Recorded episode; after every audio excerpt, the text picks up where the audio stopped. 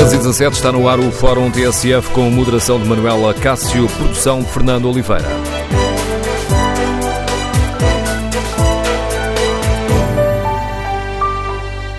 Bom dia. Portugal é o país eh, da União Europeia onde a diferença salarial entre homens e mulheres mais se agravou nestes últimos anos. Por cada euro ganho por um homem, a mulher recebe apenas 82 cêntimos e meio. Os dados do Eurostat, o Gabinete Europeu de Estatísticas, mostram que esta desigualdade se agravou entre 2011 e 2016, passou de 12,9 para 17,5%. Ora, no Fórum TSF partimos destes dados para refletir sobre esta questão e queremos ouvir uh, a sua opinião. O que é que está a falhar nesta área? É a sociedade que dá pouca importância a este problema? São as mulheres que aceitam esta desigualdade, não se queixam ou não se sentem protegidas se avançarem com uma queixa formal? Recentemente, dados revelados pela Comissão para a Igualdade no Trabalho e do Emprego mostram que hum, esta Comissão não recebeu uma única queixa sobre desigualdade salarial em 2016. E desde 2010 só recebeu outro, oito queixas. Queremos ouvir a sua opinião. O que é que está a falhar nesta área? Não estamos a dar a devida importância a este problema? Número de telefone do Fórum 808-202-173. 808-202-173. E neste Internacional da Mulher, de uma forma mais global, queremos saber que, que avaliação faz. Temos eh, no nosso país uma sociedade mais paritária, que caminha no sentido da igualdade entre homem e mulher, ou as mulheres ainda sentem muito o peso da discriminação? Queremos ouvir a sua opinião, o seu testemunho. Número de telefone do Fórum 808-202-173. 808-202-173. Os ouvintes que preferem participar no debate online podem escrever aquilo que pensam no Facebook da TSF ou na página da TSF na internet. Perguntamos também, no inquérito que fazemos em tsf.pt, se a sociedade portuguesa está hoje mais paritária. E os primeiros resultados dão vantagem ou não. 58% dos ouvintes das ouvintes que já responderam consideram que não temos uma sociedade mais paritária. Queremos, no fórum, ouvir a sua opinião. Recordo o número de telefone 808-202-173. 808-202-173. Primeira convidada do Fórum TSF de hoje é a Secretária de Estado para a Cidadania e Igualdade, Sr. Secretário de Estado Rosa Monteiro, bom dia. Bem-vinda ao Fórum TSF. Obrigado por ter aceitado este nosso convite. Num dia onde falamos aqui de discriminação, num dia que ficará também marcado por uma decisão do Governo para uh, lutar aqui por uma maior igualdade entre homens e mulheres a nível político. Gostava que nos explicasse uh, o que é que será hoje aprovado no Conselho de Ministros, Sr. Secretário de Estado. Muito bom dia, muito bom dia a todos e a todas uh, uh, e muito obrigada também por esta oportunidade para apresentar aquilo que tem sido a atividade do Governo nestas matérias. Nós hoje, a Conselho de Ministros uh, discutirá, o Conselho de Ministros discutirá a estratégia para a igualdade e não discriminação que integra um plano de ação para a igualdade entre mulheres e homens, que prevê precisamente um conjunto muito diverso de medidas uh, para a promoção da igualdade, o combate às discriminações no mercado de trabalho e uh, nas empresas, entre as quais ações muito concretas uh, na, uh, no combate às disparidades e discriminação salarial.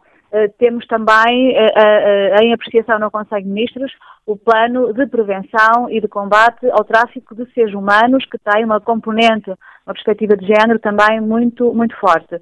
E temos dois diplomas muito importantes, um que revê a designada lei da paridade no sentido de promover uma maior participação das mulheres na vida política, e uh, outro diploma que, uh, no fundo, uh, faz a extensão do diploma já aprovado em 2018 e que pretende uma maior participação das mulheres, ou uma representação equilibrada, digamos assim, na administração pública, portanto, ampliando os certos da, lei aprovada no ano, no ano passado. Neste caso, na questão da, da paridade, haverá uma, uma mudança que vai mexer concretamente com as listas eleitorais. Sim, sim. E, e, em que sentido Mas, é que. Mais pormenores serão apresentados uh, no briefing. De, depois do Conselho de Ministros, uh, temos um conjunto de alterações, no sentido de que a, a, a, lógica da paridade seja, tenha efetividade, ou seja, que em termos de resultados e não apenas nas listas, nós tenhamos uh, mais, mais mulheres, essencialmente no domínio local, que é onde a evolução uh, tem sido mais, mais lenta. E, portanto, nós vamos ter um, um limiar uh, mais superior, de 40%, e uh, um sistema de ordenação, portanto, de ambos os sexos nas listas que nos garantam que, por exemplo, num, num conjunto ou num órgão como uma Câmara Municipal de 11 vereadores, tenhamos apenas uma mulher, como pode acontecer com o atual sistema de ordenação que temos uh, presentemente. Ou seja, muito sinteticamente, passamos de uma exigência de 33% para 40% de mulheres para conseguir aqui uma, melhor, e, e uma um maior paridade. E de ordenação das listas que terá impactos significativos uh, também, portanto, uh, na, uh, nos resultados efetivos e, portanto, tornando a paridade algo de efetivo ou de mais efetivo. Esse é o nosso objetivo. E uma outra questão, Sra. Secretária de Estado, já foi aprovada em Conselho de Ministros a lei que, que introduz uma cota mínima de género de 33,3% nas administrações uhum. das empresas públicas. Um, na questão das, uh, das cotadas, quando é que esta lei entrará finalmente uh, em vigor? Ela entrou em vigor em janeiro e, portanto, estamos a proceder à regulamentação. Neste momento eh, está, a lei está em vigor. Nós reunimos já com todos os setores, inclusivamente com a CMVM e tivemos até inclusivamente o reporte da sua responsável de que as empresas estão uh, efetivamente uh, comprometidas e empenhadas em cumprir esta lei uh, nas futuras nomeações para os seus conselhos de administração e órgãos fiscalizadores. Ajuda-nos a perceber essa questão. A lei está em vigor, mas como não está regulamentada ainda, na prática não é aplicada. Sim, mas são apenas questões técnicos, técnicas de reporte para, digamos assim, facilitar a vida às empresas.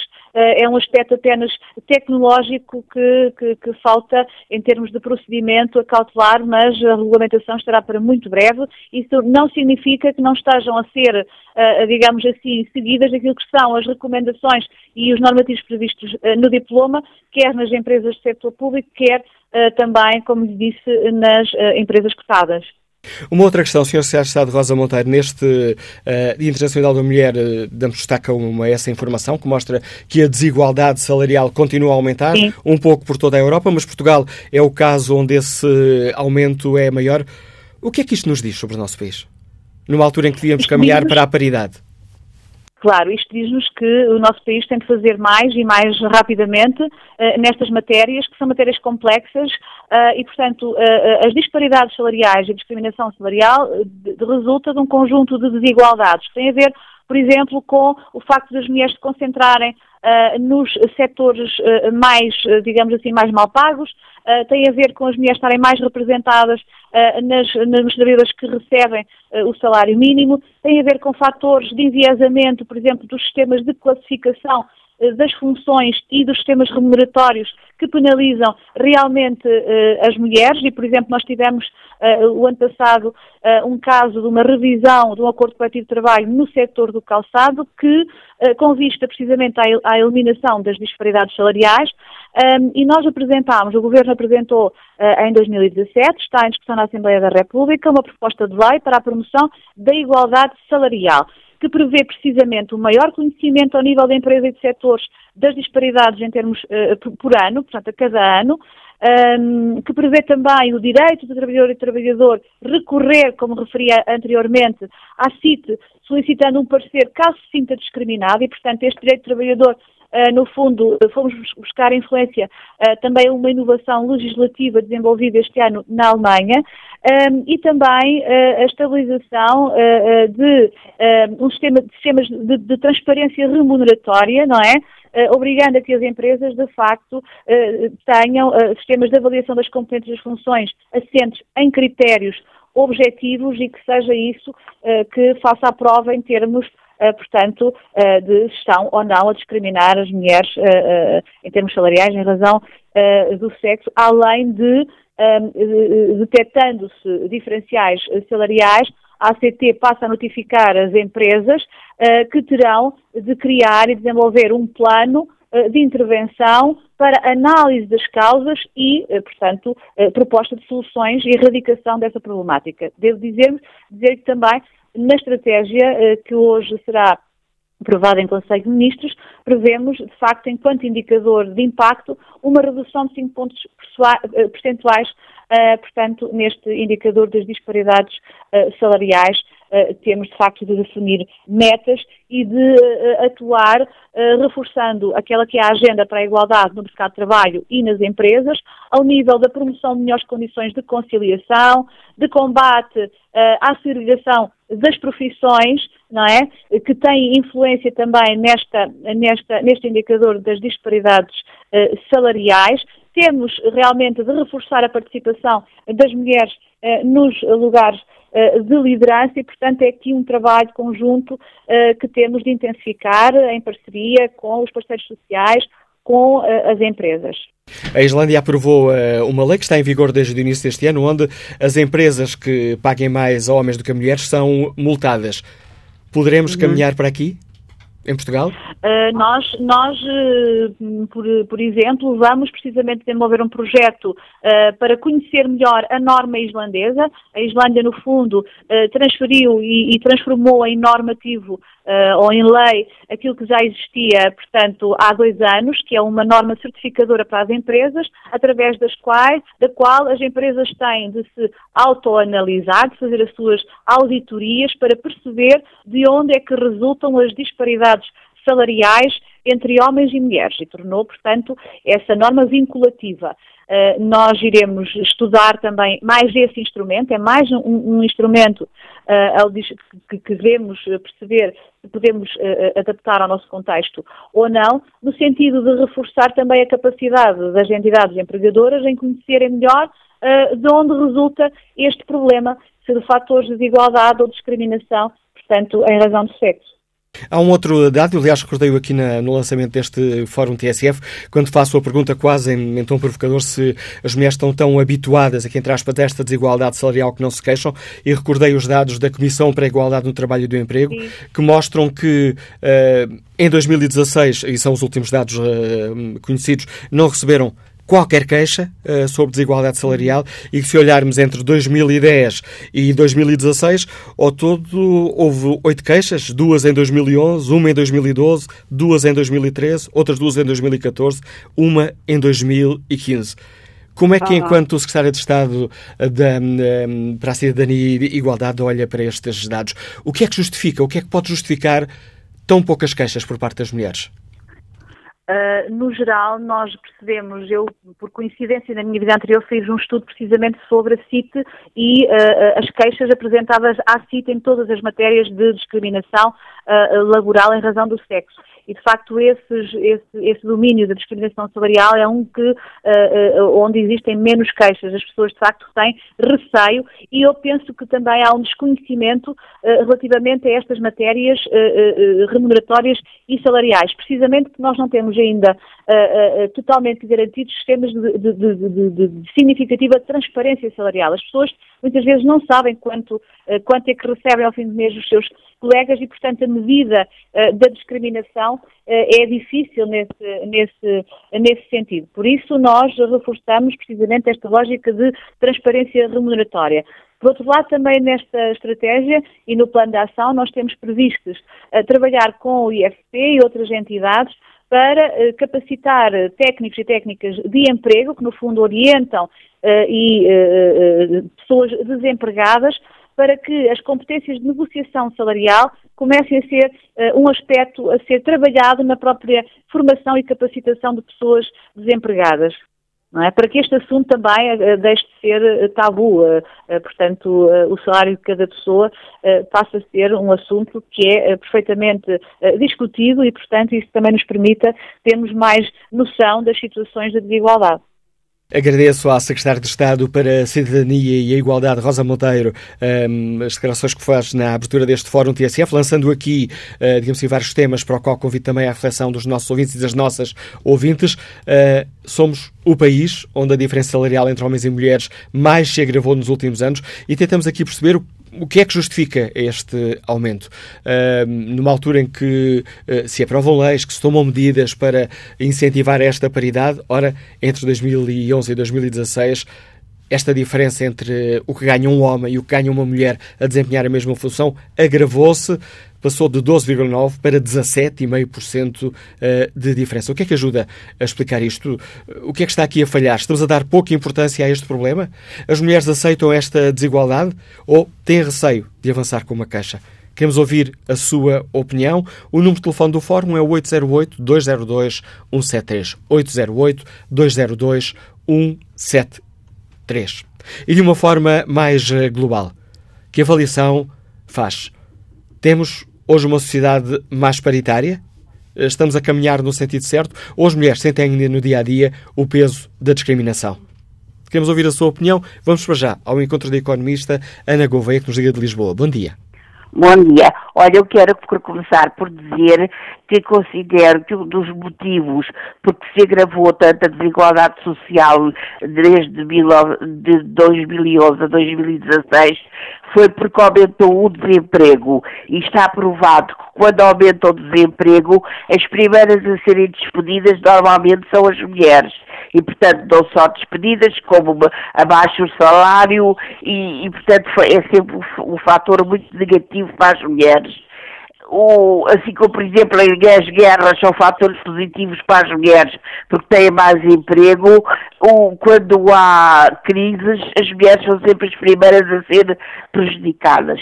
E eu quero só, muito rapidamente, não demorar muito tempo, eh, saudar as mulheres com um pequeno soneto. Bom dia, minha amiga, diga maio, és rosa à beira de um trator. Neste campo de abril onde não caio, a nossa sementeira já deu flor. Bom dia, minha amiga, eu sou Gaio, um pássaro liberto pela dor. Tu és a companheira de onde saio, mais limpo de mim próprio, mais amor. Bom dia, meu amor, estamos primeiro neste tempo de maio, tempo inteiro, contra o tempo do ódio e do terror se tu és camponês, eu sou mineiro, se tu não carregas no ventre um pioneiro, dentro de ti eu fui trabalhador. Dari Santos. Obrigado, Ana Gouveia, pela participação neste Fórum TSF. A opinião reforçada aqui por um poema de Ari dos Santos. Fernando Simões é empresário, liga-nos de Terceira. Bom dia. Uh, bom dia. Um, este tema da, da secundarização da mulher uh, não é, não é apenas nos empregos e a nível dos salários que, que, ele, que ele se sente, que ele, que ele é patente e, e, e, que é grave. Eu penso que não temos visto como uma questão cultural, porque a, a minorização da mulher é uma coisa que afeta, eh, aliás, está na raiz também das violências domésticas, de todos os crimes que diariamente vemos nos jornais uh, de, de, maridos contra mulheres e dentro das famílias, etc. Isto, isto é uma questão que radica, na, na meu ver, e até melhor, até melhor uh, prova, a meu ver, radica na minorização da mulher e na demonização do sexo que nós uh, fomos educados desde pequeninos, quer dizer, no, no, no fundo, uh, nós, uh, enfim, vivemos num país católico, obviamente, e a Igreja Católica, desde pequenino, eu lembro perfeitamente que ensinava que o, o, o, a raiz, o pecado original tinha sido a mulher que tinha levado o Adão, a Eva, tinha levado o Adão a pecar e a cair do, do paraíso. Esta ideia é uma ideia subliminar que está em tudo e, e no fundo, eh, sobretudo a Igreja Católica, mas em, em geral todas as, igrejas, as religiões monoteístas, o, o Islão é, é, praticamente igual, se não for pior. Uh, mas o, o, que ensinam é que a mulher é um ser uh, inferior, uh, que não deve participar nas, nas, nas tarefas nobres, e que o sexo é algo para a qual uma mulher arrasta o homem e, portanto, ele se perde. Esta ideia, isto é uma espécie de um programa que homens e mulheres que, desde criança, recebem este, vamos chamar este software, é natural que isto sobretudo a nível de pessoas menos instruídas e tudo isso, estas coisas ganham muito mais força.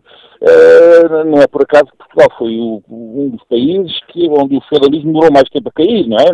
No, fundo, o feudalismo em Portugal caiu praticamente quando, quando o Salazar caiu da cadeira, não é? Porque, eh, no fundo, a Igreja Católica uh, impunha, eu uh, vivi isso bastante no interior, a Igreja Católica impunha os seus pontos de vista, uma, uma, uma, uma catequese do mais bárbaro que existe, e, e, portanto, nós sabemos que, que, que, homens e mulheres deste país, o que é que beberam em termos de formação uh, cultural e cívica, que realmente a mulher é um ser inferior, uh, que o sexo é uma coisa danada e que, portanto, deve ser evitada. Ainda hoje, ainda há pouco tempo, tivemos um exemplo do, do Conselho do Bispo uh, a propósito dos casais divorciados. Enfim, ele depois argumenta que foi mal interpretado, mas, mas, mas a mensagem, essa mensagem subliminar está lá está lá. A mulher é um ser inferior, não deve participar na, na, na, nas tarefas nobres e, e, uh, e apenas uh, desvia o homem, através do sexo, desvia o homem da sua, enfim, da sua espiritualidade, enfim, do que se queira chamar. Uh, isto é uma herança que, enquanto não conseguirmos erradicá-la, uh, está presente nos homens e nas mulheres. É natural que muitas mulheres, grande parte das mulheres, forem educadas neste, neste software, digamos assim, é natural que elas não tenham, que, que, que não reajam, porque no fundo, uh, lá dentro, lá muito no seu interior, aceitam isto como, uh, mesmo que conscientemente não queiram fazê-lo, ou não o façam, conscientemente rejeitem isto, mas no seu interior já assimilaram isto, são seres uh, que não, não, não, não devem ser, uh, não, não têm essa nobreza, essa espiritualidade, não têm isso tudo e, portanto, são seres inferiores. Isto é, é verdade no, no, no, para a Igreja Católica, é verdade para o Islão, é verdade para uh, as grandes religiões monoteístas. E enquanto não nos livrarmos disto, acho que por mais que as pessoas tentem pensar de outra maneira, no fundo aceitam e, e, o que eu quero dizer é que realmente estes casos todos de violência doméstica, bem vistos, radicam também nesse mesmo problema. Pronto, é só isso. Obrigado, Fernando Simões, eh, pelo contributo que trouxe a esta reflexão. Volto aqui a espreitar eh, a pergunta que fazemos aos nossos ouvintes. O inquérito está em tsf.pt. A sociedade portuguesa está mais paritária? 63% dos ouvintes que responderam a este inquérito consideram que sim, está hoje uma sociedade mais paritária. Próxima convidada do Fórum TSF de hoje, a Rosália Amorim, diretora do uh, Dinheiro Vivo, uh, comentora de Economia da TSF. Bom dia, Rosália. Bem-vindo ao Fórum TSF. Bom dia, Ainda ontem no Diário de Notícias escrevias que hum, é necessário coragem, também das mulheres, para acabar com a discriminação salarial. Sem dúvida, a coragem das mulheres, por um lado, na negociação, porque está estudado que as mulheres são muito menos agressivas e competitivas quando chegam a uma empresa e vão negociar o seu salário. Isso tem que ver com uma cultura, uma atitude, um, até talvez um certo receio de ser demasiado agressiva na sua postura. Quando isso é reconhecido aos homens como um fator competitivo, às mulheres poderá não ser reconhecido da mesma maneira. E, portanto, primeiro, essa coragem é necessária no momento da negociação, mas depois é necessária essa coragem também ao nível de quem está a liderar e, no fundo, a decidir o que é a folha salarial de uma organização. E eu até escrevi ali que a verdade é que muitas das diretoras de recursos humanos e cada vez mais administradoras são mulheres e, portanto, elas próprias terão de ter a coragem de olhar para a folha salarial, comparar a situação entre homens e mulheres e confirmar aquilo que hoje as estatísticas nos dizem e que está em todos, todas as primeiras páginas dos jornais, que é este fosso enorme salarial. Mas deixa-me também deixar um apelo aqui um, aos homens que são realmente a maioria presidentes das empresas, não é? Estão na grande maioria à frente, com os cargos de CEOs, presidentes de, de administradores e que um, não receiem, no fundo, equiparar homens e mulheres para salário diferente. Não estamos aqui a falar de, para salário diferente, desculpa, para uh, profissões iguais, com salários iguais em vez de salários diferentes. Nós estamos aqui a falar de dar o mesmo salário a um estagiário ou a um gestor ou, um, enfim, a um quadro sénior de uma empresa. Estamos a falar para as mesmas funções, exatamente para funções iguais, porque ter salários distintos? Isso ainda não se compreende excepto se nós aplicarmos aqui a questão cultural, a questão de haver sempre algum receio de que a mulher trabalhe menos, portanto, buscar as crianças à escola, ou porque vai entrar numa licença de maternidade e logo não, a empresa não quer pagar igual ao salário do homem, mas tudo isso são justificativos que não farão sentido de hoje em diante. Sobretudo porque é preciso dizer também que uh, talvez seja preciso apelar à coragem dos homens para partilharem mais as tarefas domésticas com as mulheres. Porque se houver uma partilha maior, também as empresas, as organizações, sabendo dessa partilha, tenderão a penalizar menos as mulheres em termos salariais. Eu estava a recordar-me há, há uns segundos atrás de um estudo que dizia que, em relação à CDE, no nosso país, as mulheres passam mais 232 minutos por dia a fazer trabalho não pago doméstico do que os homens. Ora, isto é muito tempo. Se nós dividirmos isto 232, isto dá cento e poucos minutos para cada um, metade para o pai, metade para a mãe, e todos nós estamos muito mais libertos para todas as outras funções dentro das organizações. E, portanto, também aqui a questão cultural, civilizacional, se quisermos, pode ajudar. Portanto, eu julgo que precisamos de coragem em várias áreas, na empresa e na família. E, portanto, é esse o meu apelo que quero também aqui frisar e deixar a todos os que nos ouvem. Nesses artigos nossos que eu citei há pouco, os nossos ouvintes podem, podem ver também, basta consultarem a página do Diário Notícias na internet e procurar. Uh, defendes que e escreves que quando pensamos aqui nos temas que estão relacionados com a igualdade, basicamente há três áreas essenciais: uh, a igualdade nas tarefas domésticas, que acabas de falar, o acesso às mesmas oportunidades profissionais e a questão da paridade salarial, que eu serve aqui ponto de partida ao debate que fazemos no Fórum TSF. E depois acrescentas a única paridade que cresceu à nossa volta foi a paridade em horas de trabalho. E muitas Sim. vezes não remunerado no caso das mulheres. Sim, muitas vezes não remunerado no caso das mulheres pelo lado realmente familiar que, que, que, implica realmente esse, esse tempo dedicado à família, não é? Mas por outro lado também o que vemos nas organizações todos nós, e eu própria vejo isso na minha equipa, é que já não há distinções entre quem trabalha mais e quem trabalha menos entre homem e mulher. Portanto, as mulheres estão tantas horas no posto de trabalho quanto os homens, fazem igual e, portanto, aí sim, aí houve uma paridade, porque uh, as mulheres já não são uh, aquelas profissionais profissionais que saem às 5 da tarde para buscar as crianças, não é? Porque não, não o fazem, porque também querem crescer na carreira e porque querem ser exemplares e profissionais e, portanto, muitas vezes já não o fazem e aí recorrem aos apoios, uma avó que vai buscar, uma empregada e às vezes é uma divisão de tarefas com o pai, eh, ou neste caso com o marido, que também é importante. Mas o que eu vejo realmente é que há uma paridade em termos de horas de trabalho dentro do local eh, laboral, mas depois a paridade salarial não existe. E realmente continua a ser escandaloso esta diferença que já citaste aqui em que, em média, as mulheres recebem menos 16% do que os homens. Em Portugal, o salário médio de um homem ronda os 990 euros, as mulheres 825. Porquê? Eu não consigo explicar isto à minha filha, que tem 15 anos. Confesso, não consigo.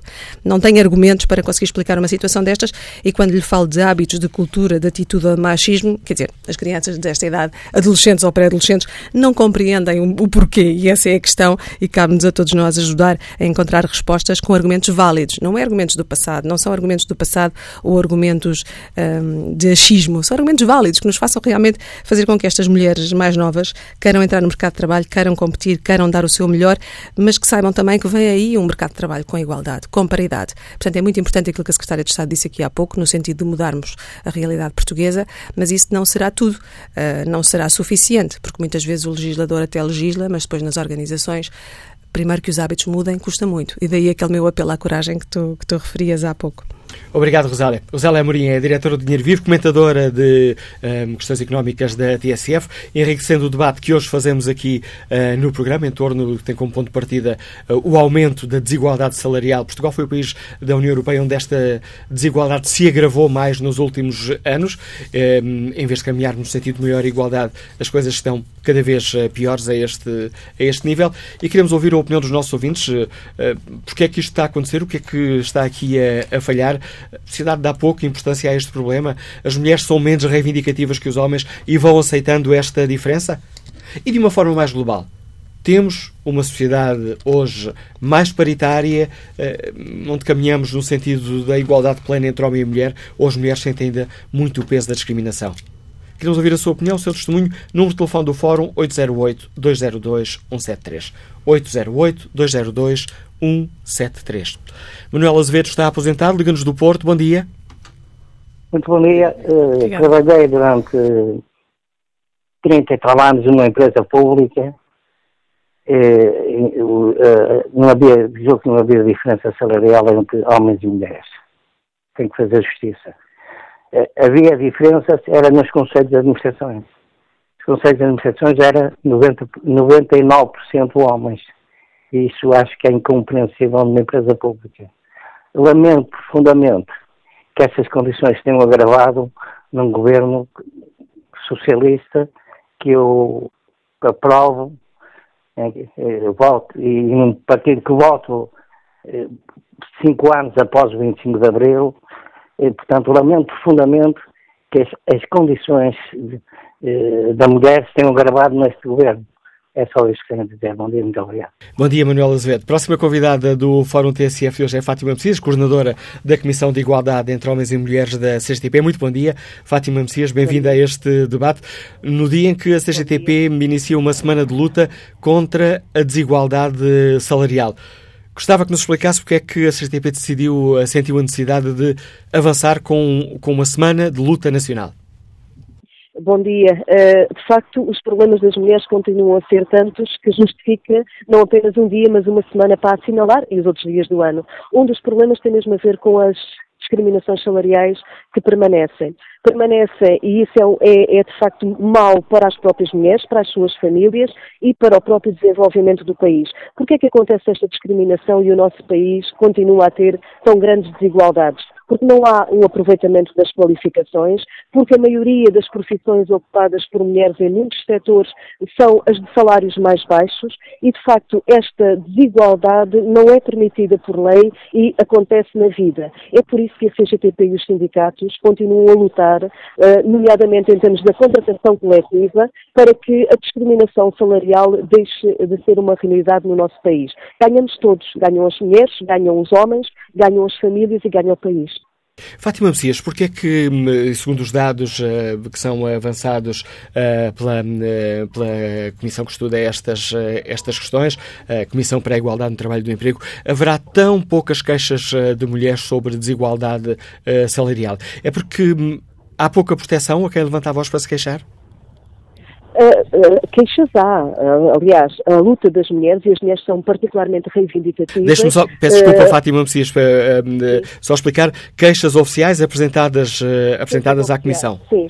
Sim, sim, sim. Mas sabe que as queixas oficiais são uma parte residual de, dos muitos problemas que existem no mundo laboral.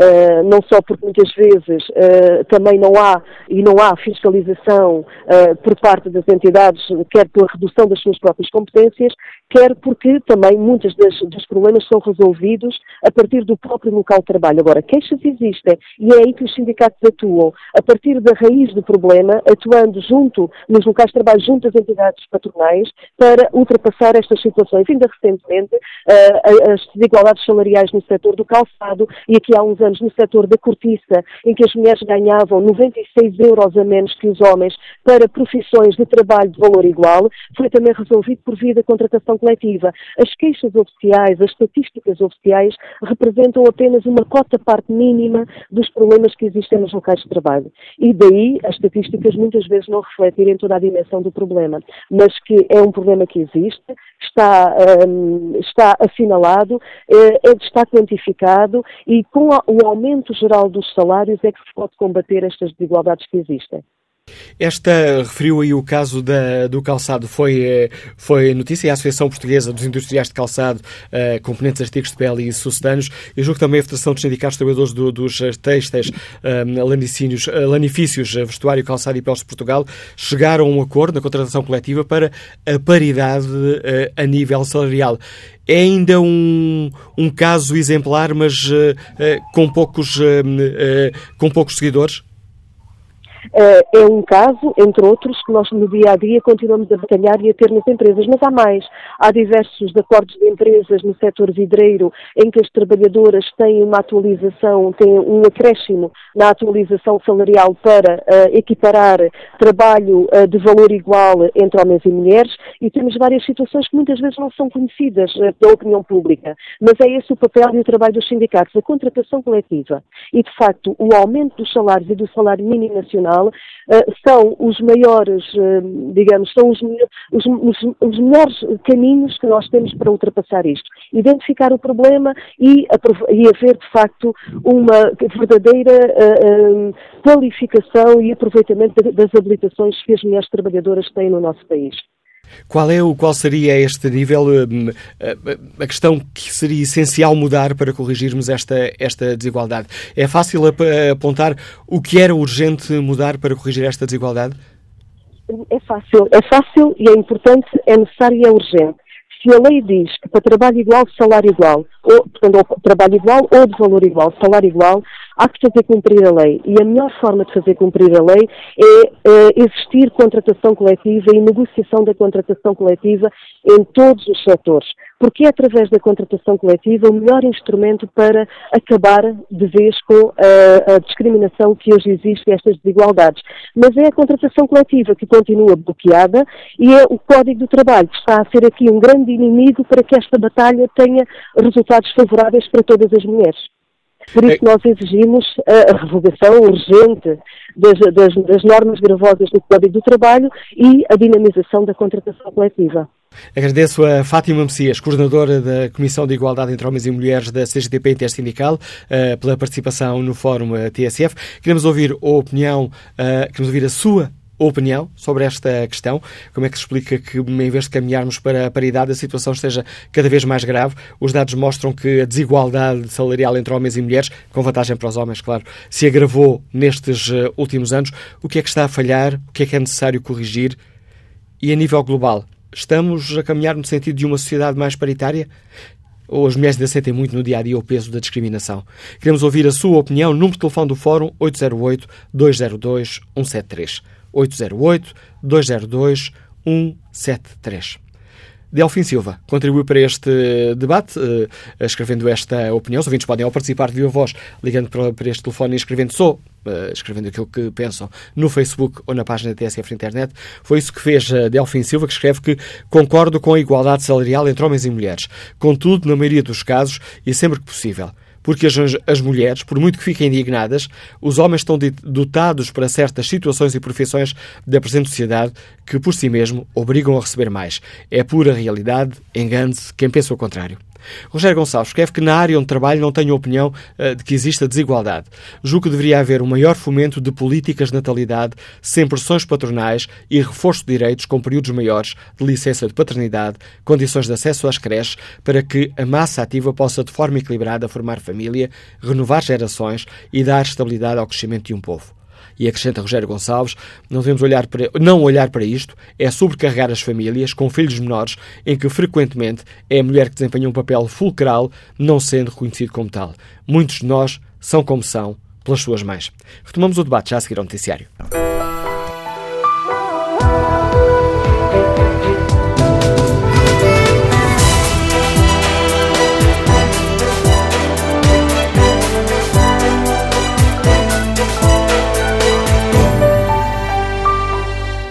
Retomamos este Fórum TSF, onde tomamos como ponto de partida este dado, uh, revelado pelo Gabinete de Estatísticas da União Europeia. Portugal é o país onde a diferença salarial entre homens e mulheres mais se agravou ao longo dos últimos anos.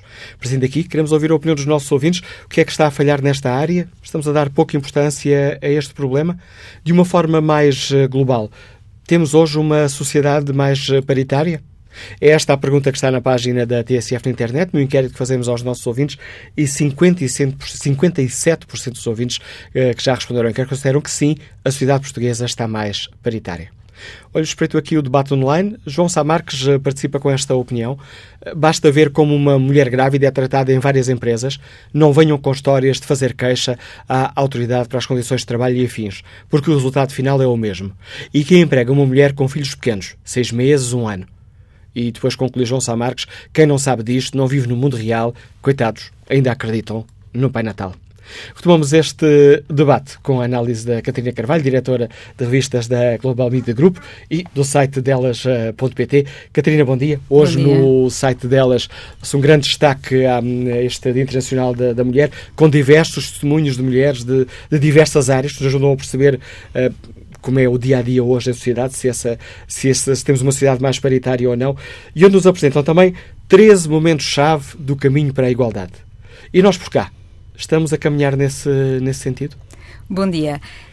Claro que sim. A, a, situação mudou imenso nos últimos anos e a prova disso é que hoje os jornais todos uh, dão na primeira página este dia, que aqui há uns anos era uh, relegado para uma maluquice das mulheres, provavelmente, ou qualquer coisa uh, mais men menos, menos central ao debate da sociedade, de uma sociedade moderna.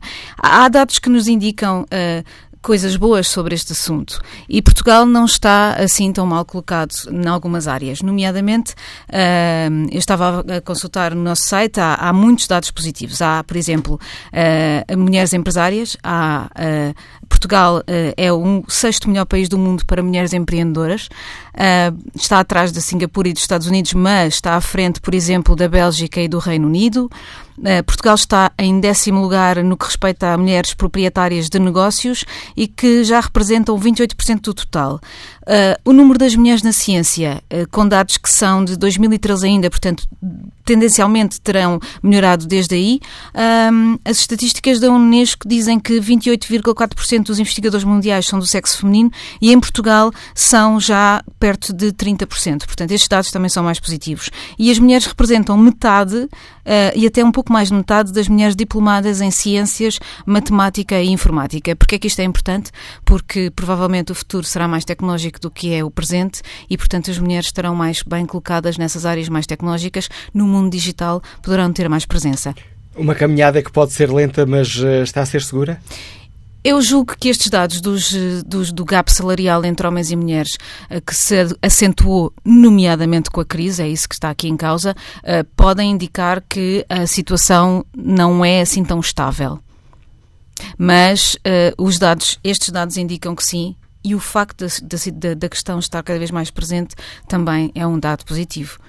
O que é que está aqui a correr mal? Pondo as coisas de uma forma muito, muito simplista, aprovam-se leis a defender, a pressionar, aqui a pressionar, entre aspas, as empresas para caminharem no sentido da, da paridade eh, e quando se pensa que hum, está a caminhar nesse sentido, percebe-se não, estamos a recuar. O que, o que está aqui a correr mal é que esta é uma questão muito complexa e que não se pode resolver com meras, eh, embora elas ajudem muito, as leis não contam para tudo e isto é uma questão cultural que começa em casa é a igualdade começa em casa. A igualdade começa quando as mulheres portuguesas trabalham mais três meses por ano do que os homens em trabalhos domésticos. E essa é uma realidade que ainda existe mesmo nas elites portuguesas e nas mulheres que são mais emancipadas fora de casa. Muitas vezes em casa têm que fazer as tarefas que não dividem com ninguém e que são delas. E, portanto, esta questão, sendo cultural, é muito difícil de resolver, porque depois uh, os, as crianças que são educadas em ambientes em que a desigualdade existe uh, nos, seus, nas suas, nos seus lares, quando chegam ao local de trabalho, é natural que olhem para uma mulher de forma diferente. Uh, e a questão da, da, da, daquilo que é a visão do mundo sobre, sobre as mulheres é aquilo que é mais difícil de alterar e é aquilo que é mais marcante. O outro dia, um, em conversa aqui, no Conversa Delas, o programa feito com o site delas.pt com a TSF, a Secretária de Estado para a Igualdade e Cidadania dizia que uh, uh, as mulheres também têm que mudar. Um, e a, a, a, questão, eu acho que é exatamente ao contrário dessa. Eu não concordava com ela com isso. Eu acho que os homens têm que mudar, porque o facto de o mainstream, aquilo que é a, a elite, ser a elite nas empresas, a elite na, na, na, na administração, ser muito masculina ainda, é, faz com que essa, essa questão cultural ainda seja esta que eu, que eu disse. Ou seja, as mulheres não são vistas com igualdade pelos homens que foram criados lá em casa com as mulheres a serem tratadas de forma desigual também. E, portanto, uh, o, a educação e, e, aí a, a, a, Secretária de Estado falava um pouco sobre isso. Há um programa de educação para a cidadania que passa muito por aí, passa por explicar que uh, uh, o tratamento igual uh, começa precisamente em não apanhar as meias do chão, por exemplo, que é uma expressão que eu já tenho usado várias vezes nas minhas crónicas, uh, é a, a, a, base de toda, de toda, de toda esta, esta questão. Temos empresas uh, formatadas uh, para homens, nomeadamente com aquelas horas de, mas, de reunião muito as, fora de é horas. É verdade, mas as horas de reunião, se a primeira questão estiver resolvida, como aliás já disse aqui a Rosália Amorim, a diretora do Dinheiro Vivo, se a, a igualdade estiver em casa, se houver igualdade em casa, tanto faz que o homem ou que a mulher estejam em, na, na, reunião até às sete da tarde, tanto faz.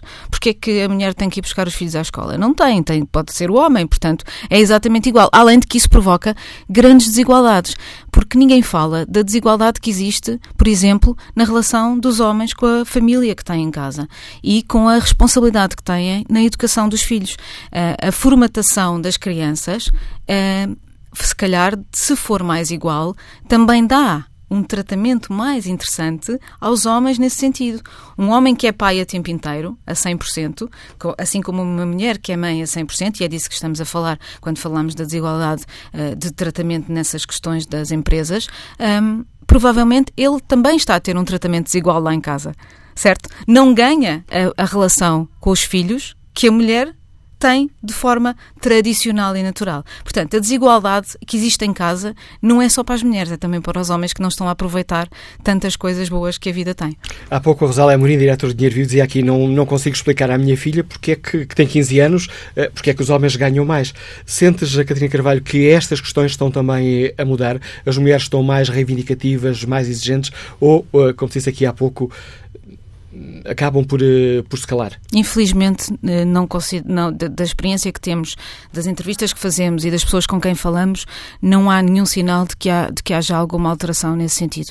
Uh, uh, uh, há, há, cerca de três meses, julgo eu, foi feito um inquérito pela Sara Falcão Casaca no, no, no Instituto Superior de, de Gestão e um, as, meninas que estão a sair da faculdade demonstravam bastante menos ambição do que os homens quando saem da faculdade. E, portanto, eh, eu também falava o outro dia com a, Ana Torres, que é presidente da PWN, que é uma associação de mulheres profissionais em Portugal, e ela dizia-me que está preocupada porque vê nas gerações uh, seguintes, dos 20 e tal anos, ehm, muito pouca capacidade reivindicativa e também muita aceitação do estado das coisas. Ou seja, uh, não há nenhum sinal por enquanto, de que, vamos, de que as coisas possam mudar nesse, desse ponto de vista. E também porque a maior parte das mulheres e das raparigas e dos rapazes aceita a desigualdade do trabalho doméstico com muita naturalidade. Catarina Carvalho, muito obrigado pelo teu contributo para este debate que hoje fizemos no Fórum TSF. Catarina Carvalho é diretora de revistas da Global Media Group, uh, diretora do site delas.pt, que hoje tem diversos, uh, diversos trabalhos sobre uh, este Dia Internacional da Mulher, ajudando-nos a perceber a importância do que aqui debatemos e onde deixam também uma, uma pergunta: pode um homem ser feminista? Bom dia, Alexandre, Alexandra Vieira, escriturária, Liga-nos Passos Ferreira. Bem-vindo ao Fórum TSF. Muito bom dia, Sr. Manuela Cássio. Uh, queria ter a oportunidade de dizer o seguinte: nós vivemos ainda muito numa sociedade masculina. Uh, é preciso efetivamente mudarmos mentalidades para podermos efetivamente avançar nesta igualdade que tanto queremos. É necessário efetivamente uh, prever e ensinar também aos nossos filhos em casa, como até agora nos tiveram a dizer, que é preciso mudar não mudarmos nós, mas mudar a sociedade por completo. Há muitos anos atrás, a mulher não votava, não tinha direito a ter uma palavra e uma voz ativa na sociedade. A partir de agora, a mulher mudou, deu luta, venceu e cada vez mais eh, notamos grandes mulheres em grandes postos, em grandes empresas, em, nos seus trabalhos. É necessário efetivamente comunicarmos entre todos que eh, efetivamente a mulher tem uma voz bastante ativa. A mulher é penalizada por ter filhos. Falamos muito no crescimento da natalidade, mas porquê? Muitas das vezes a mulher vai retardando essa, essa de, querer de ter filhos para poder, muitas das vezes, não ser penalizada dentro da sua empresa, no seu crescimento.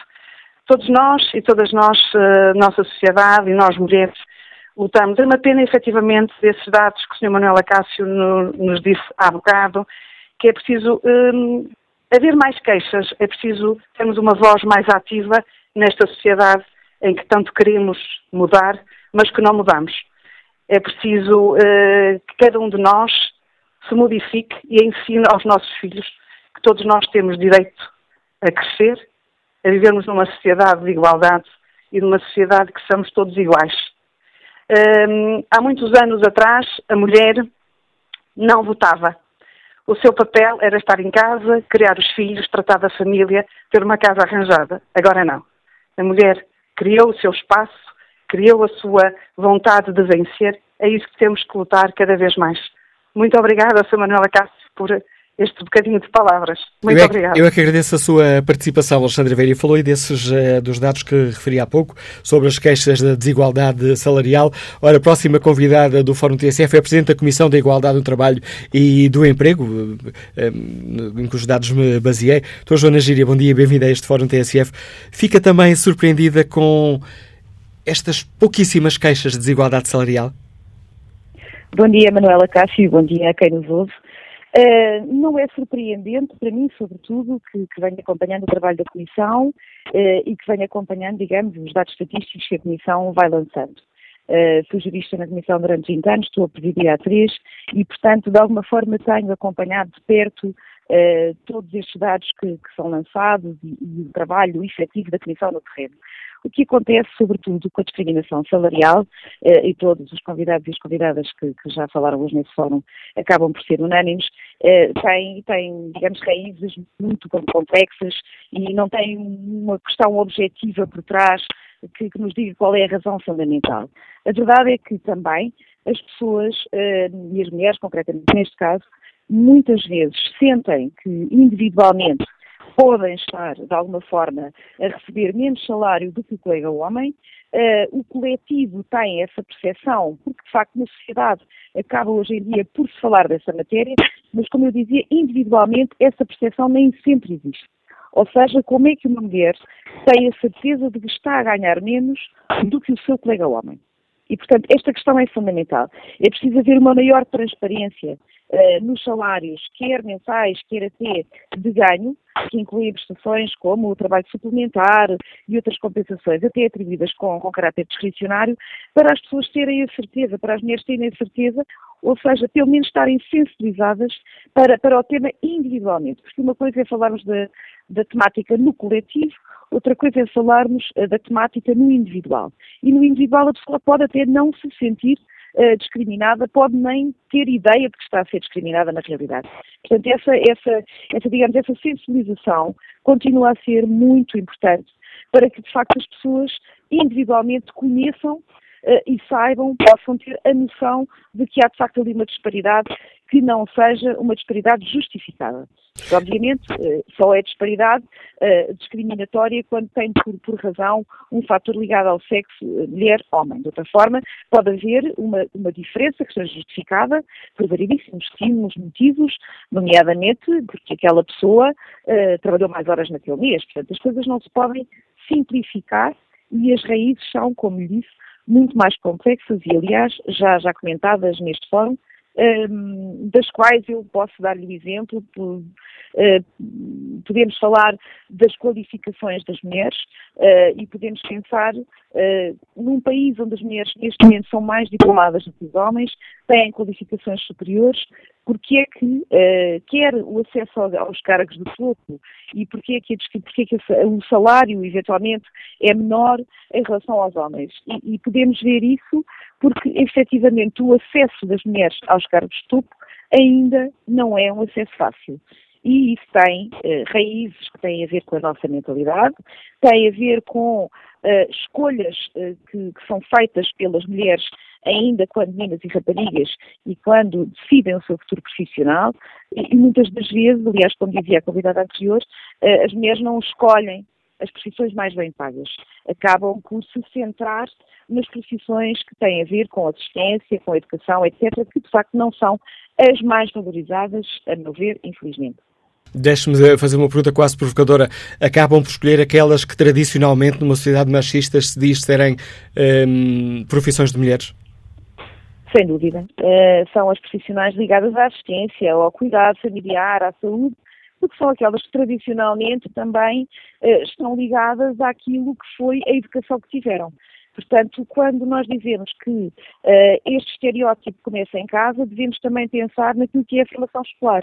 E, efetivamente, hoje em dia, há já uma alteração no sentido de as crianças também receberem esse tipo de formação e serem sensibilizadas. Aliás, como nós costumamos dizer, foi possível sensibilizar as crianças para a área do ambiente, saberem reciclar e, portanto, certamente numa área tão importante como é, uh, como são os direitos humanos, uh, não será impossível sensibilizar as crianças e, e, começar na escola e em casa por lhes dar o conhecimento que lhes permite escolher uh, a sua oportunidade de forma livre, mas esclarecida. Porque efetivamente não têm de ser as mulheres a, a encarregar-se, digamos, de tratar das crianças de tratar de pessoas com deficiência, de tratar de pessoas mais idosas. Se o trabalho for, e não é ajuda, não estamos a falar de ajuda dos homens, estamos a falar de uma partilha das tarefas. E essa partilha das tarefas passa por casa, passa pela ajuda eh, que nós temos, de facto, de, de, dar às pessoas mais velhas, às crianças, a quem precisa de nós, e também uma partilha económica, porque, efetivamente, se o rendimento da mulher for igual, ou, em alguns casos, até pode ser superior ao do homem, também a rentabilidade e aquilo que chega à casa é certamente diferente, e a disponibilidade para uma vida profissional uh, e pessoal mais ativa uh, é compensadora. Doutora Joana Gíria, muito obrigado pela participação neste muito. debate. Opiniões alertas que nos deixa a Presidente da Comissão para a Igualdade no Trabalho e no Emprego. Bom dia, Florindo Gonçalves, é fotógrafo, Liga-nos Lisboa. Bem-vindo também ao Fórum TSF. Olá, bom dia e obrigado pelo programa e por poderem dar voz. Muito obrigado. Uh, olha, a minha opinião sobre a situação é que uh, há falta um bocadinho de coragem das mulheres de serem desinibidas, de serem mais corajosas, de irem à luta por elas próprias porque os empregos em Portugal que conseguem dar alguma coisa e equilibrar os ordenados e ligados à política e ligados às grandes empresas. E as mulheres nesses eh, empregos são muito associadas, são muito tratadas com indiferença quando elas até às vezes estudam mais e são mais simpáticas, mas falta-lhes um bocadinho mais de inibição. E então ao primeiro assédio, ou à primeira situação, são assim um bocadinho mais maltratadas com indiferença, elas desistem muito, não podem. Então o que é que elas fazem? Têm a tendência a dedicar-se a empresas, empresas de cabeleireiros e, e, e pequeno comércio para poderem trabalhar só, para não serem associadas, mas elas têm que ir à luta. Elas próprias é que têm que ter, têm, têm que ser mais corajosas, mais inibidas. Eu deixo-lhes aqui um beijinho e uma força grande para elas lutarem pelos direitos delas. Obrigado, Florindo Gonçalves. Vamos agora ao encontro de Paulo Simões, economista. Escuta-nos no Porto. Bom dia. Bom dia. Eh, eu não estou de acordo com a, a, maioria das pessoas que falaram neste fórum. Eu, com efeito, sou contra qualquer tipo de medida legislativa ou de contratação coletiva, como foi referido, que imponha cotas para mulheres. As mulheres uh, devem conseguir uh, exercer funções de direção funções de responsabilidade pelo seu mérito e pela sua competência, não pelo simples facto de serem mulheres. Eh, eu já trabalhei na banca, já trabalhei em várias empresas, e no caso concreto da banca, eu posso lhe salientar, até que curiosamente, a diretora financeira do banco com o qual eu trabalhava uh, era uma mulher. Posso salientar que havia várias mulheres chefes de secção, e algumas já vinham, já, já eram chefes de secção e tinham cargos de responsabilidade mesmo antes do próprio 25 de Abril. Portanto, essas mulheres, se chegaram lá, uh, foi porque tiveram mérito e não precisaram de cotas nem de regulamentação específica para desempenhar essas funções. Uh, não me venham dizer que é, é, é, necessário haver cotas para que as empresas tenham funções de responsabilidade em mulheres. Os empresários, os acionistas, têm olhos na cara, uh, sabem, sabem fazer as suas contas.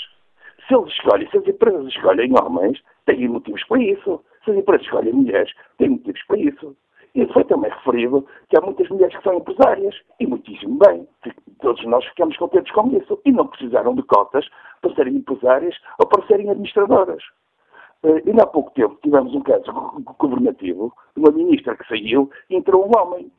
E, uh, e, e verificamos que, nesse caso concreto, estou-me a referir à administração interna, uh, que nesse caso concreto já foram tomadas uma data de, de medidas que eram imperiosas e urgentes e que deveriam ter sido feitas mais cedo. Portanto, a senhora foi efetivamente incompetente e ainda bem que foi substituída. Não é por ser mulher que, ela, que o António Costa admitiu. Uh, pronto, agradeço a oportunidade. Bom dia. Bom dia, Paulo Simões. Vamos agora ao encontro de Lina Lopes, é a Presidente da Comissão de Mulheres da UGT. Agradeço desde já a participação neste debate. Lina Lopes, como é que olha para este dado que serve aqui de ponto de partida uh, para a reflexão que hoje fazemos em vez de haver uma aproximação nos ordenados entre homens e mulheres, o fosso está cada vez maior e Portugal é o país onde essa, onde essa distância se, se agravou mais. Bom dia, Manuela Cássio. Em primeiro lugar, queria agradecer o excelente trabalho que tem feito a PSS na discussão deste tema e de outros eh, e agradecer também em nome do OGT. Eh, eu lamento que continuamos, repare que já foi este fórum foi feito em 2016, em 2015, e se fôssemos analisar todos os fóruns, parece que fica, está tudo na mesma. Isto quererá dizer o quê? Que não basta afirmar a igualdade de oportunidades para que a proporção de homens e mulheres em cargos públicos ou privados vão tendendo à paridade. Uh, temos imensas cláusulas constitucionais, muitas leis, planos de igualdade, reclamações inflamadas, só que continuamos a ter esta desigualdade. Repare, por exemplo, as leis das cotas de género, aprovadas em janeiro de 2007 em Conselho de Ministros, que penso também a Secretária de Estado já falou sobre o assunto, e que deviam ser aplicadas em 2018 na administração pública e nas empresas cotadas em bolsas. E neste momento há uma grande resistência dentro do governo, do próprio governo e dos seus ministérios, para a sua aplicação. O governo é que tem que dar o exemplo. Tem que ser, tem que ser o governo o primeiro a fazer algo pelas diferenças salariais. Recordo também aqui, que não sei se tem conhecimento, o artigo 17 do Orçamento de Estado para 2018 em que o governo se comprometia também a elaborar um orçamento de género. Mas, de acordo com os prazos estabelecidos, isto vai só acontecer não em 2018, mas em 2020. Quer dizer o quê? Que este é um problema de mulheres e é um problema também de homens. Isto tem muito a ver também com o problema de as mulheres muitas vezes não perceberem que existe uma desigualdade salarial. Penso que houve um ouvinte que falou sobre esse assunto ou não sei se foi também a diretora do delas, que, que efetivamente as pessoas não, não têm conhecimento dos vencimentos dos seus colegas. Porque havia de haver um mecanismo, e nós fizemos isso hoje aqui, quando foi na, na discussão em CPCS, a Agenda para a Igualdade, que seria o relatório único das empresas, e que poderia ser também o governo a dar esse exemplo nos seus ministérios, por saberem ter o conhecimento dos vencimentos por sexo. Eu penso que é a única forma que, que homens e mulheres, homens e mulheres, poderão perceber qual a razão que existe esta diferença salarial. Se os dados estatísticos nos dizem, é porque ela existe. Agora, como é que nós vamos saber? O que é que o objetivo tem? Eu penso que isto é um bocadinho como um ambiente. Não sei se lembra, o ambiente começou a ser trabalhado nas escolas, os miúdos mais pequenos. E hoje todos falamos no ambiente, todos citamos no ambiente. Então, esta igualdade de género esta diferença salarial, esta conciliação trabalho, vida trabalho, vida familiar e social, devia ter, devia ser começado também a trabalhar com as escolas. Penso que existe agora um programa da cidadania para as escolas e que seria excelente que começasse com os mais pequenos. O que é que o GT tem feito? Neste momento está a trabalhar com escolas profissionais. Estamos a fazer esta formação com os mais jovens. É com os mais jovens, com as mulheres e homens mais jovens, que nós temos que trabalhar este assunto. Obviamente também que esta questão tem que ser trabalhada pelo governo. Repare que hoje o Conselho de Ministros estão a fazer mais cláusulas, mais. Estão neste momento também a fazer a lei da, alterar um pouco a lei da paridade. Mas nós já temos muita lei. O que é que não aplicamos? O que é, qual é a resistência? Eu penso que a resistência tem muito a ver que muitas pessoas, e ouvi também agora o ouvinte a dizer que o mérito, ouça, nunca se falou tanto em mérito desde que as mulheres estão neste momento ou que existe esta igualdade e é necessário colocar mulheres em lugar de Será que são os homens é que têm mérito? Será que as mulheres, para atingir, têm que ter mais mérito? Então temos tantos homens com tanto mérito e tão poucas mulheres com mérito. É este o problema e é isto que nós temos feito. E neste momento vamos fazer dia 21 e 22 de março. Vamos fazer uma formação para formadores que estão em escolas profissionais e não só. E para os nossos negociadores coletivos, vamos fazer uma formação só na área da conciliação trabalho-vida profissional. Porque muitas vezes esta desigualdade salarial tem a ver não só com a retribuição base, mas sim com todos os complementos, com isenções de horários, que são efetivamente os homens que têm essas isenções, porque as mulheres ainda hoje são as mulheres que têm mais, que são as cuidadoras, não só de crianças, estamos só a falar nas crianças. É o problema também dos cuidadores dos mais idosos. São ainda as mulheres que cuidam dos seus pais, dos seus dos sogros, de, de familiares com doença. Então, o que é que nós temos que fazer? Temos que agir. O governo tem que dar o exemplo e tem que começar com as suas empresas, com os seus ministérios. Vamos falar claro. Não podemos só pedir aos privados, temos que começar a arrumar a casa também uh, no, no, Estado. E aí a UGT tem feito e tem pedido e tem escrito. E, e o que é que podemos fazer? Vamos trabalhar com os jovens, vamos trabalhar com os nossos negociadores coletivos, vamos ajudar nos locais onde estamos, tanto na, na Comissão de Igualdade do Trabalho e do Emprego, como na CIP. Falamos, falamos, falamos, vamos atuar.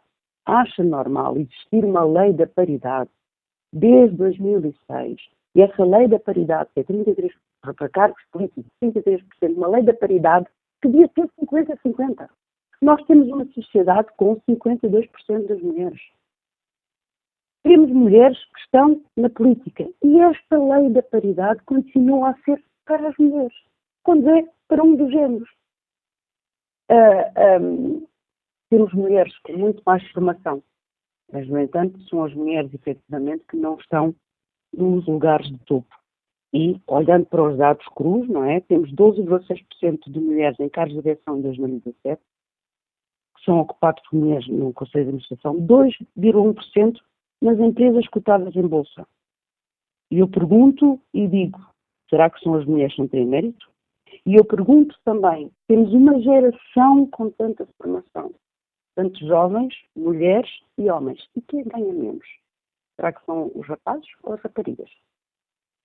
Todas estas questões nós estamos a trabalhar e temos efetivamente uh, um déficit e queríamos e temos que fazer algo. E a UGT tudo tem feito, mas ainda é pouco, ainda temos que fazer muito mais. Obrigado, Lina Lopes, por aceitado o convite para participar neste Fórum TSF, o desafio que nos deixa a todos a Presidente da Comissão de Mulheres da UGT. Vamos agora ao encontro do gestor Luís Lopes, nos Liga de São Domingos de Rana. Bom dia. Bom dia, uh, e antes de mais obrigado pela, pela oportunidade de participar no Fórum. Um, eu acho que enquanto este assunto for assunto, ou seja, a paridade ou a disparidade, ou a igualdade ou a desigualdade for assunto, o problema subsiste o problema é apenas e só a discriminação. A discriminação a que as mulheres são sujeitas e essa discriminação é exercida pelos homens, não só do ponto de vista da sociedade, mas também na nossa cultura. A nossa cultura tem mais referências ainda machistas, digamos, em relação à, discriminação das mulheres, por mais objetivas ou veladas que essas referências e exemplos sejam. Portanto, eu acho que a responsabilidade de tentar, ou pelo menos fazer força para que este problema seja resolvido, está apenas do lado dos homens. Uh, há pouco Manuela Cássio fez uma pergunta, que, que seria uma provocação, obviamente, uh, que poderá um homem ser feminista? E eu respondo que sim, uh, e assumo-me como um homem feminista, não só porque tenho duas filhas, e de certa forma assusta-me e preocupa-me que apenas pelo facto de terem nascido mulheres, o seu futuro, liberdade e opções e escolhas possa estar condicionado exatamente por esse facto de terem nascido mulheres. Portanto, eu acho que cabe aos homens, acima de tudo, um, exercer talvez uh, algo parecido com uma contracultura uh, ou tentar mudar a sociedade, em, começando em casa, por exemplo, para que um, este, este assunto no futuro deixe de ser um assunto uh, e que não se fale mais em disparidade ou, ou paridade ou desigualdade, porque homens e mulheres deverão os dois géneros merecer um lugar de igual destaque na sociedade, na vida e na cultura. Obrigado, Luís Lopes. Obrigado pela sua participação. Eu referi a pergunta Um homem pode ser feminista. É a pergunta que é feita pelo site delas.pt e que tem diversos uh, testemunhos que, que, vale a pena, que vale a pena ouvir. Delfim Rufino é funcionário da Altice, liga-nos peso da régua. Bom dia. Muito bom dia. Em primeiro lugar, parabéns a vocês pelo vosso programa em primeiro lugar, também, como é que é a Nacional Cambiera, quero dar um grande beijinho a todas as mulheres deste país e do mundo também. Delfim Rufino, estamos a ouvi-lo muito, muito mal. A ligação está em más uh, condições. Uh, vou propor-lhe. Vou pro... E agora? E agora está-me a ouvir melhor? Ligeiramente melhor. Vamos tentar. Estava eu a dizer que, em primeiro lugar, um bom dia a todos. Em segundo lugar, um beijinho muito grande a todas as mulheres portuguesas e do mundo, porque hoje é dia internacional da mulher. E a seguir, começar por dizer que, naturalmente, sempre defendi e continuo a defender trabalho igual, salário igual. Uh, esses salários, uh, esta diferença bastante uh, enorme de salários entre homens e mulheres tem que ver, como todos nós sabemos, com a política dos sucessivos governos. E espero bem que, que este governo, ainda nesta legislatura, faça mais pela igualdade das mulheres quero dizer também, com todo o respeito pelos gestores deste país, que estou convencido que a grande maioria eh, deveria, antes de ser gestor, de ter um curso de relações humanas que era muito importante. Porque ao, ao longo do, do, destes anos todos, eu próprio eh, tenho essa experiência, eh, Há gestores e tem havido gestores que fazem eles próprios a, a diferenciação e não têm capacidade dialogante para com as pessoas. Alguns deles falam com cinco pedras na mão para não lhe chamar arrogante. Naturalmente que este país não pode viver, nem pode pensar que se vive bem e se, e se consegue vencer uh, a crise à custa de salários baixos. O governo tem obrigatoriamente que criar uma legislação capaz de visar uh, a grande maioria da contratação coletiva das pessoas para que os patrões não abusem dos trabalhadores. Porque todos os portugueses sabem que há patrões daqui eu tiro o meu chapéu, porque são grandes patrões que reconhecem os empregados, mas há outros que têm não sei quantos milhões de lucros e dizem aos empregados que não há dinheiro para, para, para se pagar ou para aumentos salariais. Portanto, para terminar, para não manipular o, o o fórum, para terminar, só quero pedir a todas as mulheres que se unam e que se apoie nas centrais sindicais, quer seja na UGT, quer seja na CGTP, porque são essas forças que lhe dão o apoio. As mulheres que se unam cada vez mais, que se juntem às suas centrais sindicais, essencialmente que se sindicalizem, que é extremamente importante. É aquilo que os patrões não, não gostam. Não é por acaso, senhor Manuel Acácio, com conhecimento próprio, que uma mulher, ou um homem neste caso também, eh, vai a, entrega o currículo, procura emprego. Primeira, primeira observação, cuidado que eu não quero sindicalizar durante a minha empresa. Uh, fica a minha reflexão, muito obrigado e tenham um bom dia. Obrigado, Delfim Rufino. Vamos agora ao encontro de Manuel Tavares, da direção da UMAR, União de Mulheres, Igualdade e Resposta. Bom dia, Manuel Tavares, bem-vindo ao Fórum eh, TSF. Muito bom dia. Como é que olha para este facto? Em vez de caminharmos eh, em direção à paridade salarial, os homens ganham cada vez mais do que as mulheres em Portugal. Surpreende este dado? Uh, não me surpreende, porque nós não podemos esquecer que tivemos uh, alguns anos de austeridade que acabaram por penalizar imensas mulheres, uh, em termos de emprego, em termos de precariedade no trabalho, não quer dizer que essas situações não subsistam em muitos casos, mas tivemos um período muito rigoroso de austeridade que acaba por se refletir também neste aumento das diferenças salariais entre homens e mulheres.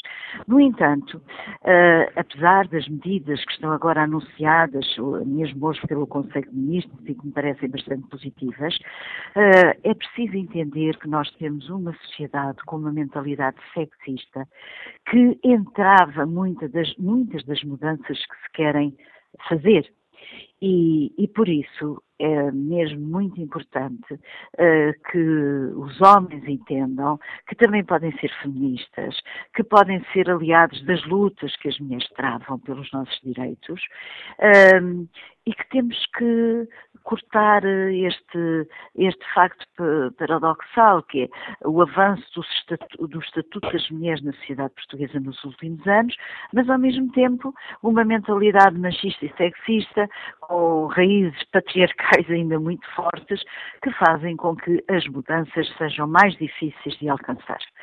Uh, e quando nós falamos das desigualdades salariais, também não nos podemos esquecer de situações de mulheres que às centenas ficam sem o seu trabalho, como as trabalhadoras da Triunfo, a quem hoje a UMAR vai fazer uma homenagem pelo seu exemplo de resistência e de luta à porta daquela fábrica. Ah, porque sentimos que são nestas situações, são sempre as mulheres as mais penalizadas. São elas que vão para casa, acaba-se o subsídio de desemprego e não se sabe o que, o que vão efetivamente fazer, porque já têm uma idade avançada para poderem uh, ter novos postos de trabalho, mas ao mesmo tempo também são muito novas para, as, para a reforma. Uh, e, e, estas discriminações no trabalho acabam por cair muito sobre as mulheres. Uh, a UMAR considera que, uh, apesar dos avanços, como eu acabei de afirmar, uh, existe ainda muito a alterar na sociedade portuguesa para que possamos avançar no caminho da igualdade. Em termos de uma forma mais global, que avaliação faz Manuel Tavares? Estamos a caminhar no sentido de uma sociedade mais paritária ou o peso da discriminação que as mulheres carregam no dia a dia é ainda muito pesado? É ainda muito pesada. Essa, essa, esse, uh, devemos dizer que as mulheres em casa uh, trabalham o dobro uh, daquilo que os homens trabalham, não é? Após uma jornada de trabalho. Isso diz tudo, não é? Quais são as, as suas oportunidades, qual é a sua disponibilidade para a participação mesmo em termos sindicais, mesmo em termos políticos, temos que fazer com que se criem condições sociais para que mais mulheres participem na política, uh, possam fazer ouvir as suas vozes. Uh, claro que a lei da paridade foi importante e agora os ajustamentos que se vão fazer para 40% ou 50% da paridade é importante, mas é preciso também criar outras condições para que outras mulheres, não apenas uma elite de mulheres, mas outras mulheres, possam ter participação nas autarquias, nos seus locais de trabalho. Uh, para isso é preciso que exista também uma outra mentalidade na partilha das tarefas em casa, como nós sabemos, não é? Uh, mas uh, são as lutas, ao fim e ao cabo, que as associações feministas como a UMAR levam por diante e continuamos a dizer que é necessário o feminismo, é necessário estas lutas e ficamos muito felizes por mais mulheres, em especial jovens, aderirem a esta causa dos feminismos em Portugal. Manuel Tavares, agradeço o seu contributo para este debate que hoje fazemos no Fórum TSF. Manuel Tavares integra a direção da UMAR, União de Mulheres e Alternativa e Resposta. Bom dia, Luís Pontes, é gestor, Liga-nos do Porto. Bem-vindo à TSF.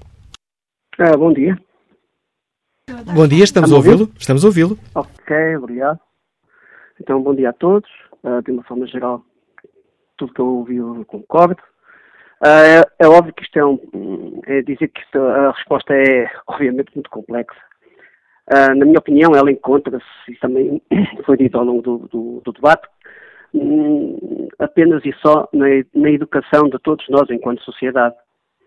Ora, para mim, isto também é, é mais do mesmo, diria eu, a mudança de tudo isto não se consegue nem de um dia para o outro, como é óbvio, nem por decreto.